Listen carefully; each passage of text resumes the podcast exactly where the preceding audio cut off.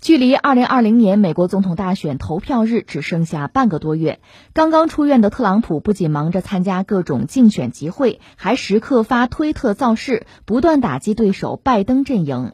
当地时间十月十三号，特朗普接连转发了两条推特，一条是内容关于基地组织前领导人本拉登二零一一年并未被击毙的帖子。另外一条内容则是将此事与2012年美国驻班加西领事馆遇袭扯上了联系。对此，斩首拉登的特种部队亲历者随即在推特上回击特朗普，多家美国媒体也纷纷报道了此事，均以“阴谋论”一词来形容特朗普所转发的内容。有美国媒体认为，为了攻击拜登竞选连任，特朗普所渲染的阴谋论毫无根据，已经到了近乎疯狂的地步。呃，这条消息实际上背景还是美国大选了。说到美国大选，现在这个故事实在是太多啊。随口说三件事，一个事儿是默多克，这是传媒大王吧，传媒大鳄啊。这据说是特朗普的朋友，他最近有一个表态，他是特朗普很重要的一个支持者哈，但是他现在呃对特朗普的疫情处理感到不满，他的判断说拜登会大胜。这是一个事儿，再有就是，我们以前猜测过哈，就特朗普攻击拜登很重要的一张牌打出来了，就是拜登那个小儿子，乌克兰那档子事儿，大家还记得以前我们聊过什么电话门啊？就那个事儿，现在爆料爆出来了。但是有意思的是呢，呃，两大美国的互联网巨头就是呃推特和脸书吧，等于说在帮拜登的忙，因为刚才我们讲了，这个丑闻呢是特朗普的律师爆料放出来。说这颗子弹早晚会打出来，我们就看什么时候打。现在打了，因为特朗普选情告急啊。这子弹一打出来啊，这牌一出，风波就起。然后呢，美国的社交媒体的巨头推特和脸书吧，史无前例的是在第一时间就限制这类新闻的传播。那等于说是帮拜登嘛？那等于说就是不帮特朗普嘛？给特朗普添乱嘛？我顺便扯一句哈，在未来的岁月里，其实你要说媒体，媒体对一个国家的。就是政治生活、经济生活的影响向来是很大，这不用说啊，古今中外都是这个样子。但是如今呢，随着这个网络时代的到来，很多互联网上的媒体，甚至包括自媒体啊，他们的影响力超过传统媒体的。那么，他们对一个国家、一个社会的政治、经济生活的影响之大，恐怕是要超出我们的想象了。还有一件事是特朗普的，就是小女儿吧，这蒂凡尼·特朗普，她呢前不久办了一个生日 party。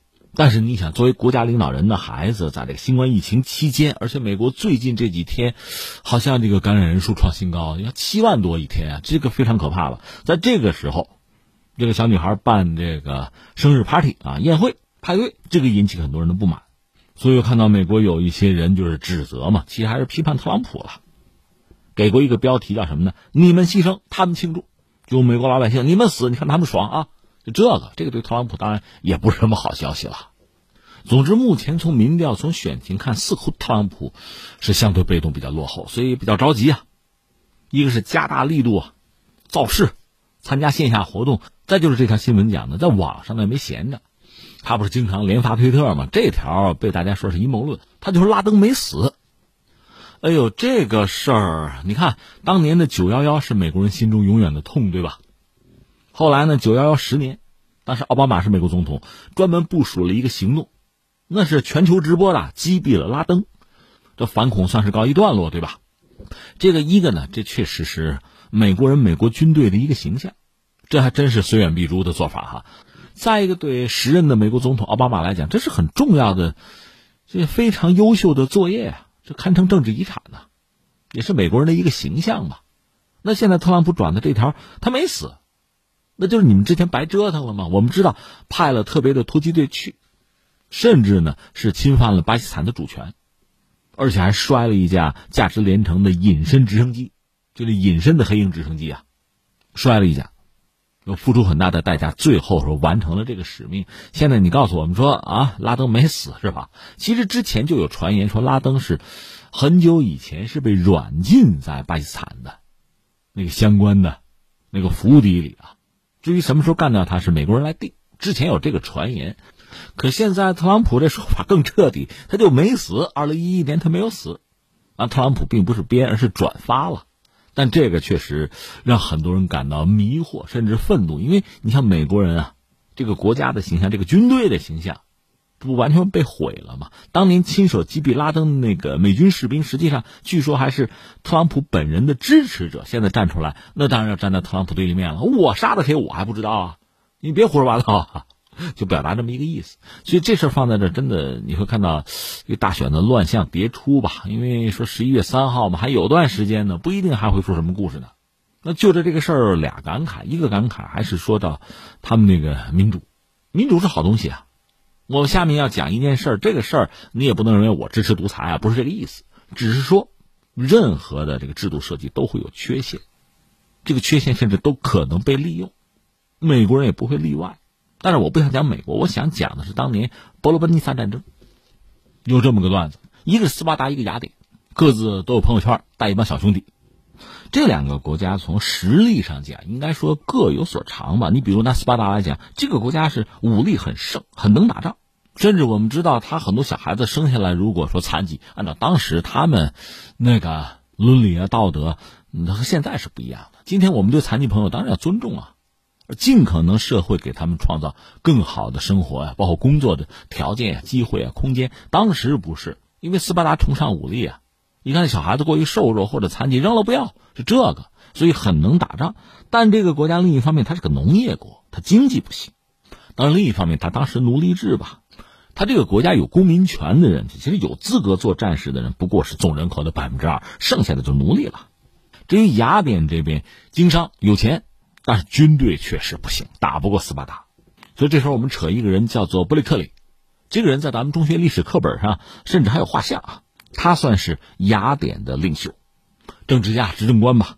一个，他判断斯巴达和自己是必有一战；另一方面，他也知道雅典是干不过斯巴达的。那怎么办？脑子够用吗？你看三点：第一个呢，打仗得准备钱嘛，搞了个提洛同盟。提洛是个岛啊，这不要打仗吗？需要储备金啊，战争经费啊。现在我就开始准备。与此同时呢，他还有一招，和斯巴达签一个这合约吧。三十年不打仗，就有点像近现代史上的什么互不侵犯条约。你看，苏联和德国还签过呢，苏联、日本还签过了，是吧？先搞这么个东西，就给自己呢创造一点条件，有一点时间做战争准备。再一个就是搞这个基础设施建设了，就是雅典卫城啊。在今天，雅典卫城也是一个重要的旅游景点，是吧？当年雅典卫城这个卫就是保卫的卫啊。有了雅典卫城，而且把外边的雅典人。也收容进来，我把门一锁，你攻不进来就完了，我就跟你耗就是了，对吧？反正我比你有钱，这是伯利克里他的想法。那顺便说一句，雅典海军还是很厉害，就是雅典的军事也不是一无是处啊。反正我们就说战争爆发，伯利克里他的这些战略啊，非常灵验，非常管用。斯巴达啃雅典确实啃不动，那就耗吧。但我们知道雅典最后打输了吧，而且由此一蹶不振。这是为什么呢？雅典内部出问题了。伯利克里这个人，他的战略是没有问题的，但是呢，大量的雅典人就等于龟缩在这个城里边吧，那生活也不舒服啊，怨声载道，甚至因为人口密集嘛，爆发疫病，所以有人就开始质疑伯利克里，说你不对，你就出去打仗。他最主要政敌叫克里昂，本来要论这个政治的魅力啊、威望啊、影响力，他远不如伯利克里，但是在这样一个特殊的形势之下吧。他最后成功了，他扳倒了伯利克里，因为雅典当时是一种很古典、很原始的民主制度吧。你知道他那公民大会，大几千人开会哈。这个克里昂呢，就以贪污罪把伯利克里给告了，告上法庭。你想，大家围到城里也出不去，天天没事就开会呗。最后当然有没有真凭实据没有，但是你想这几千人的法庭啊，大家都怨声载道啊，这个情绪总要有发泄的目标吧，就是这个伯利克里，谁让你是头呢？最后判他一笔罚款，那伯利克利本人的政治威望在这个风波之中就一落千丈吧。他最后是忧愤而死。呃，因为雅典内部就城内有疫病，他是因为生气嘛、郁闷嘛、抵抗力差啊，感染疫病就这么死了。那这个克里昂就赢了，赢了就上台啊，你主战你去打呀，他哪有这个本事啊？最后就指使雅典的军队去镇压、去屠杀自己的不听话的小兄弟。我打不过斯巴达，我打不过你们吗？这就内部开始斗，但最终雅典的公民大会也没有放过他。就你主战，你搬到了伯利克里，你上啊！！You can, you up 呀，你上啊，你带军队出城啊，跟斯巴兰干，他怎么干得过？伯雷克里就知道干不过，所以搞雅典围城嘛，所以他最后被逼着出去打仗，他是阵亡了吧？而且雅典的军队也就全完蛋了。但这还不是伯罗奔尼撒战争的全部啊，我们只是拿这一段说事儿啊。那你说你想说什么呢？我想说一句话：民主制度啊，你仔细去思考、去观察，古今中外，你看它也有好有坏。不是说天然民主肯定是好的，脑门上刻俩字正确，不是这样的。雅典就是这么完蛋的。翻回来，我们就讲美国吧。有时候太阳底下无新事嘛，这是西方人自己的话嘛。不管你说是争这个执政官这个位置，还是争总统这个位置吧，如果争到最后已经无所不用其极了，我就要这个位置。我不考虑这个国家民族的未来，我也谈不上道德底线。我赢了就是赢了嘛，这已经不是在我死后我在不在乎洪水滔天的问题，就是我活着洪水滔天又怎样？我就要这个位置，一定要死活也得要。如果到了这个地步。你想它的后果是什么？这是一个感慨，还有一个感慨就是关于阴谋论本身了。我记得之前和大家聊过，美国现在就阴谋论甚嚣尘上有一个著名的人物，这是一个非常神秘的人物，就那个 Q 难嘛，甚至有人猜他就是特朗普本人，或者说是特朗普那个团队里的什么人吧。这位呢，隐姓埋名。但是在网络上很活跃，他自称就是美国政府的一个什么官员吧？因为特殊的角色、特殊的位置，可以接触到别人接触不到的那些隐秘的信息，可以触摸到机密。然后他经常在网上发一些内幕消息，而且有很多的什么隐语啊，很多缩略语啊，很多暗语啊，就发布一些线索，非常神秘，有大量的拥趸，很多人相信他。那就是说，美国政府啊，实际上是被一些人操控了。影子政府，那特朗普在和他们做坚决的斗争。那往后再推一步，我们应该支持特朗普啊！我们不能任由我们的国家被少数人操控啊！这是这阴谋论的内核吧？甚至在二零一九年，FBI 已经把这个 Q 难列作是国内恐怖威胁了。而希拉里似乎对这个角色，也许他是一个人，也许是几个人吧，团伙啊。这 Q 难公开表达就是一种说恐惧啊，说忌惮也好吧。关键，你看 Q 难他这套话这套逻辑吧，他是可以自圆其说的。阴谋论往往有这样的特点，而特朗普对 Q 难表示过力挺，明里暗里的力挺，所以他也许和这股势力有关系，也许能很好的利用这股势力。他曾经把美国国务院直接说叫深层国务院，就是 Q 难的词儿嘛。